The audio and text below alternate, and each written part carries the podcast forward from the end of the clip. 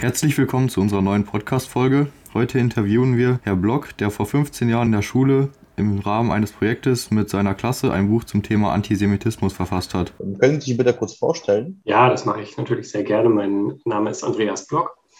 Ich bin 35 Jahre alt und äh, wohne in Berlin und komme gebürtig aus Warburg. Und ähm, da in meiner Heimatstadt äh, bin ich auch zur Schule gegangen, auf das Süffert-Gymnasium und habe dort vor ja, mittlerweile mehr als 16 Jahren Abitur gemacht. Und so lange ist also meine Schullaufbahn tatsächlich noch her. Ich habe an die Schullaufbahn aber äh, sehr, sehr gute Erinnerungen. Ich war sehr gerne ähm, äh, die insbesondere auch äh, mich mit geschichtlichen Themen befasst habe, äh, um die es ja heute auch gehen wird. Und im Anschluss äh, an meine Schulzeit habe ich äh, Journalistik äh, studiert und im Nebenfach mit Politikwissenschaften und Geschichte und ähm, arbeite heute im Presse- und Informationsamt der Bundesregierung kümmern uns um Öffentlichkeitsarbeit und äh, Informationen der Bürgerinnen und Bürger über die Arbeit der Bundesregierung. Und ähm, aus diesem Grund hat es mich dann irgendwann auch nach Berlin verschlagen, vor mittlerweile gut zehn Jahren. Uns liegt das Buch Spurensuche vor. Können Sie erklären, was genau das für ein Buch ist, wie es entstanden ist und wie die Projektannahme genau war? Ja, also im Grunde handelt es sich bei diesem Werk ich würde mal sagen, eigentlich um vier Projekte, die in einem Buch zusammengefasst sind. Also im Grunde vier Bücher in einem Buch, wenn man so will. Und das finde ich auch ähm, einen interessanten Aspekt daran, wenn man sich äh, dieses Buch heute nochmal anschaut, dieses Buch Spurensuche. Also es gibt ähm, zum einen das erste Schülerprojekt, was darin verewigt ist, wenn man so möchte, ähm, ist aus dem Jahr 1987, also wirklich mittlerweile sehr, sehr lang her. Ähm, da haben sich Schülerinnen und Schüler mit dem äh, jüdischen Friedhof in Herlinghausen in der Nähe von Warburg auseinandergesetzt. Zwei Jahre später haben ähm, Schülerinnen und Schüler einen ähm, historischen Stadtrundgang mit eben dem Fokus auf dem ähm, jüdischen Leben, äh, wie es äh, sehr reichhaltig in Warburg war, ähm, auseinandergesetzt. Dann ähm, umfasst dieses Buch eben auch noch Inhalte einer Ausstellung, die es 2001 im Warburger Stadtmuseum äh, gegeben hat.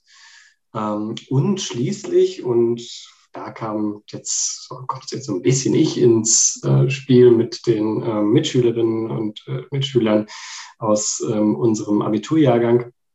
Äh, wir haben uns im Schuljahr 2004, 2005 äh, dann äh, noch einmal damit beschäftigt im Sozialwissenschaftskurs. Und ähm, was wir gemacht haben, ist zum einen haben wir erstmal diese verschiedenen ähm, Projekte sozusagen ausgewertet, äh, für uns greifbar gemacht. Und ähm, dann haben wir ähm, die Häuser in Warburg, in denen äh, eben früher äh, Jüdinnen und Juden gelebt haben, äh, fotografiert und ähm, so im Grunde dieses Buch noch ein bisschen, ja, vielleicht interessanter illustriert. Und daraufhin ähm, ist es dann in den Druck gegangen. Können Sie uns noch sagen, in welcher Form das Buch veröffentlicht wurde? Ja, so ganz hundertprozentig ähm, äh, genau ähm, weiß ich jetzt zum Beispiel nicht mehr, welche Auflage ähm, es, es hatte.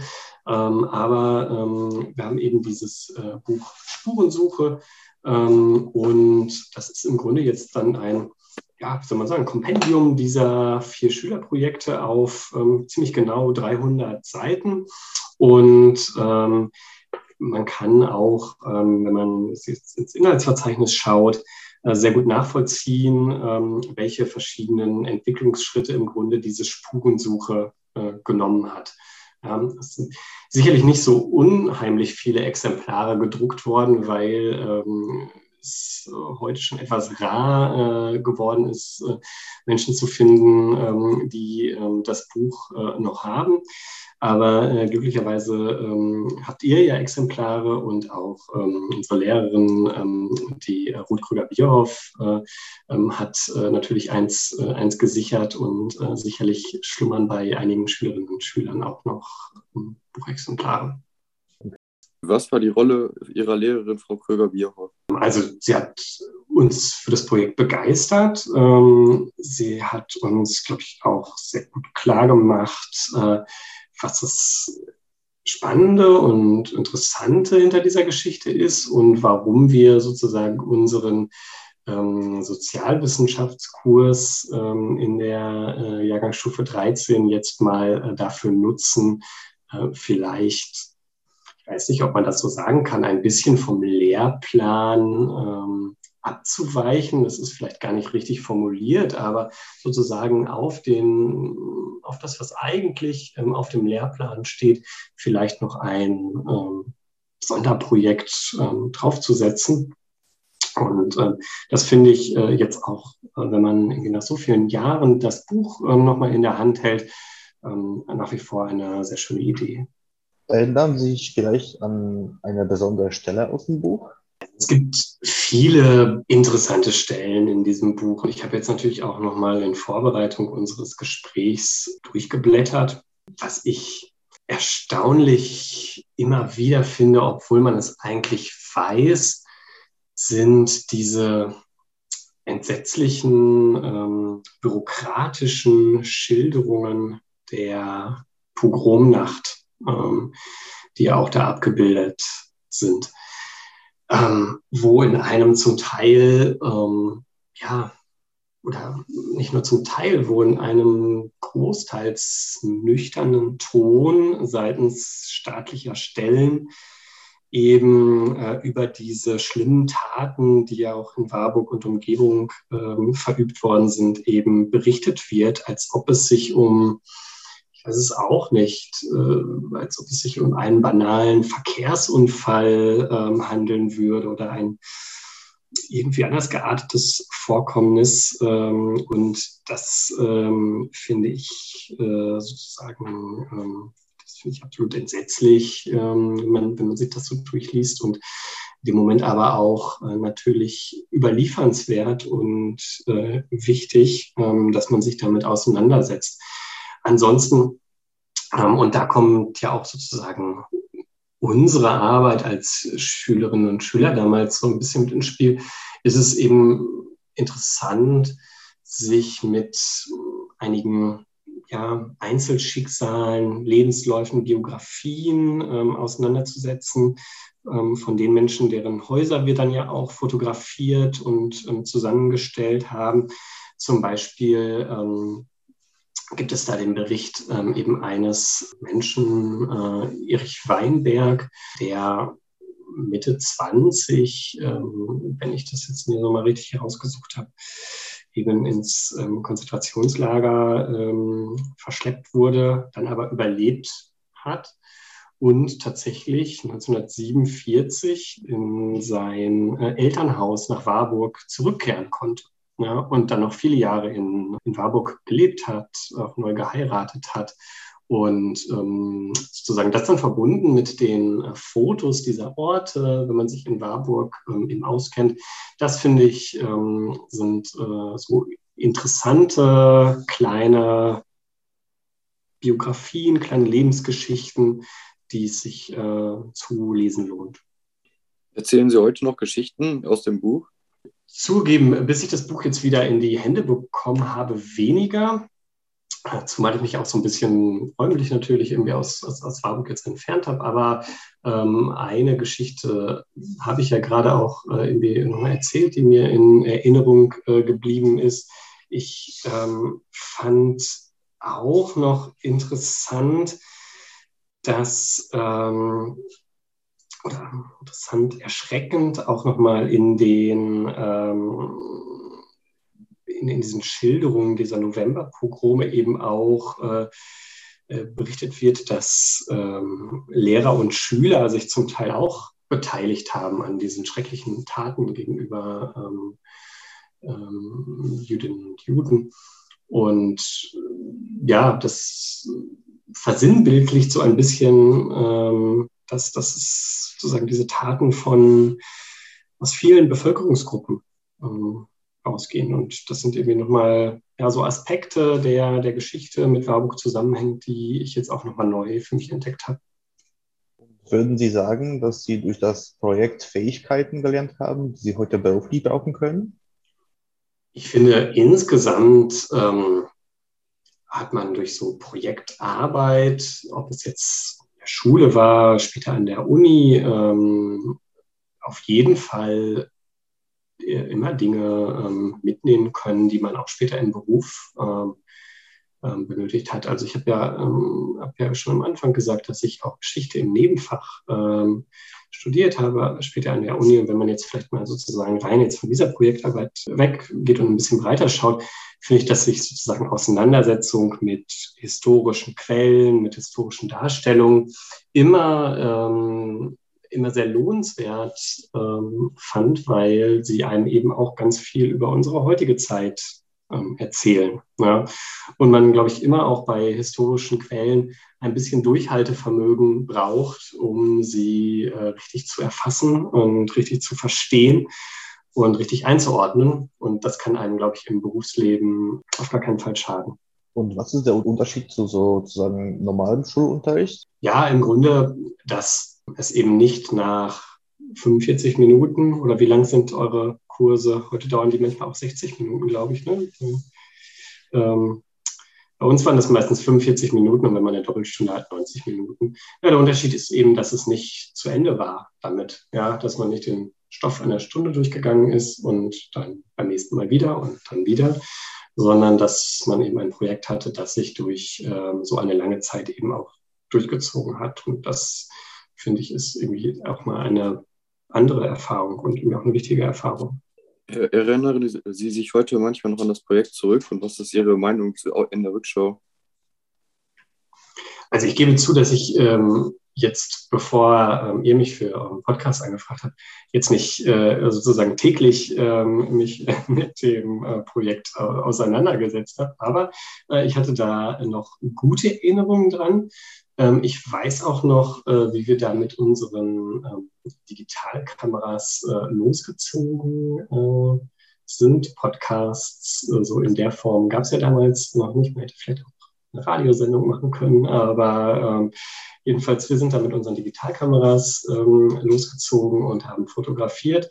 Und ja, ich fand das jetzt schön, das Buch wieder in der Hand äh, zu haben und möchte mir, ähm, also wenn ich jetzt an ähm, an Weihnachten nach Hause komme, dann ähm, würde ich mal meine kleine Schulkiste, äh, die ich noch habe, irgendwie mal durchforsten, ob ich es tatsächlich auch noch habe glaube schon. Und ähm, wenn nicht, äh, muss ich es mir noch irgendwie sichern. Und hat sich ähm, durch das Projekt Ihre Meinung zum Thema Antisemitismus geändert? Geändert hoffentlich nicht oder ganz sicher nicht.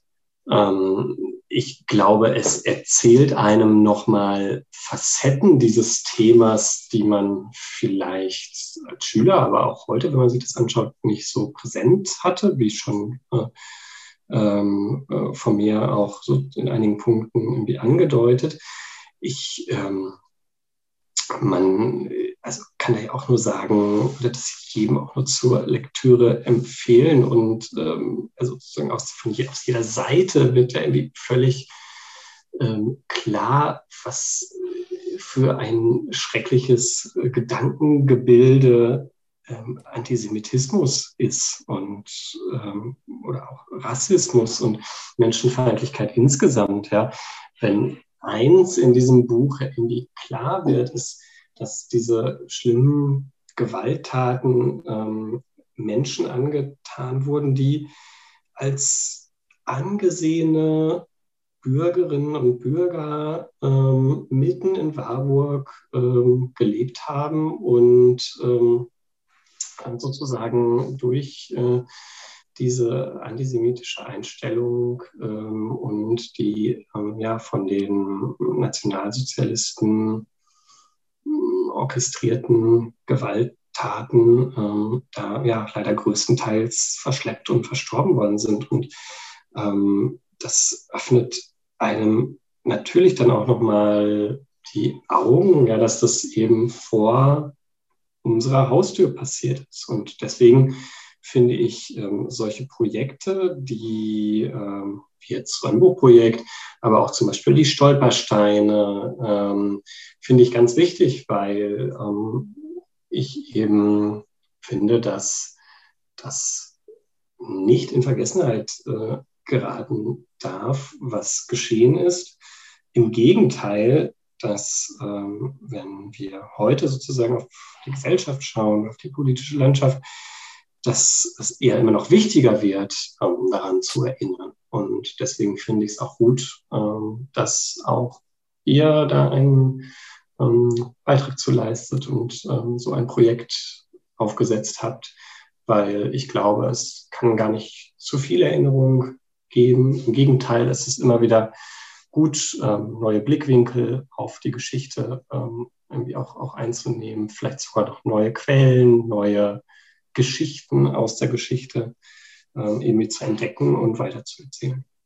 Unser Ziel, das würde ich einfach mal ergänzend sagen, unser Ziel wäre in diesem Fall äh, mit, dieser, mit unserer zweiten Staffel, wo es eben um jüdische Spuren in Warburg geht, das Buch oder quasi das Projekt, an dem Sie als Schüler beteiligt waren vor 16 Jahren, wo viele Schüler schon seit quasi, muss man ja sagen, seit Jahrzehnten daran beteiligt waren, äh, wieder einmal aufzugreifen und wieder einmal zu ergänzen, in dem Fall in einem Audioformat eben. Äh, und äh, weiß ich nicht, so tragen, versuchen wir ja unseres irgendwie beizutragen, dass diese Sachen nicht verloren gehen, sondern im Gegenteil, dass mehr Leute vielleicht oder unsere Hoffnung ist, dass mehr Leute sich eben noch wieder Zugänge zu Wissen dann eben haben. So. Das ist das, was bei uns dahinter steckt. Ich wollte da nur noch mal deutlich machen, so das, was wir leisten, wäre quasi ohne Ihre Vorarbeit oder die Vorarbeit von der Frau Kröger-Bierhoff überhaupt nicht möglich gewesen. Ja, wir hoffen, dass wir quasi auch einen kleinen Beitrag daneben leisten können. So. Das hoffe ich auch und ich finde das sehr schön. Ich ähm, höre auch gerne Podcasts. Ähm, also ich finde, das ist ein sehr, äh, ähm, sehr gegenwärtiges äh, Medium und ähm, ich hoffe auf jeden Fall, dass die und ihr da äh, viele Zuhörer findet. Ich drücke die Daumen. Zuletzt würde ich vielleicht einfach noch mal fragen, haben Sie noch eine Frage, die Sie uns, äh, mir oder den, den Schülern, also Viktor oder Leon, stellen möchten? Fällt Ihnen da noch was ein? Ja, mich würde natürlich äh, interessieren, ihr seid ja doch fast zwei Jahrzehnte ähm, jünger als ich, ähm, mit wie ihr jetzt, ähm, wenn, wenn ihr jetzt mit diesen Geschichten konfrontiert, äh, ähm, werdet ähm, oder sozusagen die Quellen auswertet, ähm, die, die Geschichten, die in dem Buch stehen, lest. Ja, wie euer äh, Blick dann auf Themen wie Antisemitismus, äh, Rassismus auf unsere jetzige Gesellschaft ähm, sich vielleicht ändert. Also sozusagen die letzte Frage so ein bisschen, die ich sehr gut äh, gestellt fand, äh, so ein bisschen zurückgeben. Also auf jeden Fall wird einem klar, wie schrecklich es damals war. Es gibt jetzt im Moment unmöglich viel, viele Quellen, wo man jetzt nachlesen kann und so weiter. Aber normalerweise so tagsüber interessiert man, also nicht vielleicht interessiert man sich nicht, aber man denkt halt darüber nicht nach, irgendwie nachzulesen, mal nachzuschauen, sich informieren. Jeder weiß, dass es sowas gab, aber ich denke, viele wissen nicht, wie schrecklich es war und können sich das gar nicht so gut vorstellen wie zum Beispiel wir, die sich damit auseinandergesetzt haben. Ja, also ich denke auch, ich hatte vorher zum Beispiel auch nicht so viel mit Antisemitismus zu tun oder habe auch gar nicht darüber mir so Gedanken gemacht. Und jetzt nach dem Projekt sieht man ja wirklich, dass heutzutage noch sowas ist. Und zum Beispiel jetzt, äh, wo wir teilweise Fälle von heute rausgesucht haben, wie dann noch welche, ich meine, ich meine in Köln oder so wäre das gewesen, wo dann noch einer, ja, irgendwie, also dass da irgendwie ein Streit war und sowas noch, weil er eine Keeper auf hatte. Ja, und dass das sowas heutzutage noch gibt. Ja, vielen Dank. wir wollten uns auch herzlich bedanken dafür, dass Sie sich die Zeit genommen haben, um uns die Fragen zu beantworten. Das war auf jeden Fall sehr interessant. Ich freue mich. Vielen Dank für die Einladung. Ja, vielen Dank, Herr Block, und äh, Ihnen einen schönen Abend noch. Das wünsche ich auch. Danke. So, das war unsere neue Podcast-Folge. Wir hoffen, sie hat euch gefallen und wir konnten euch unterhalten.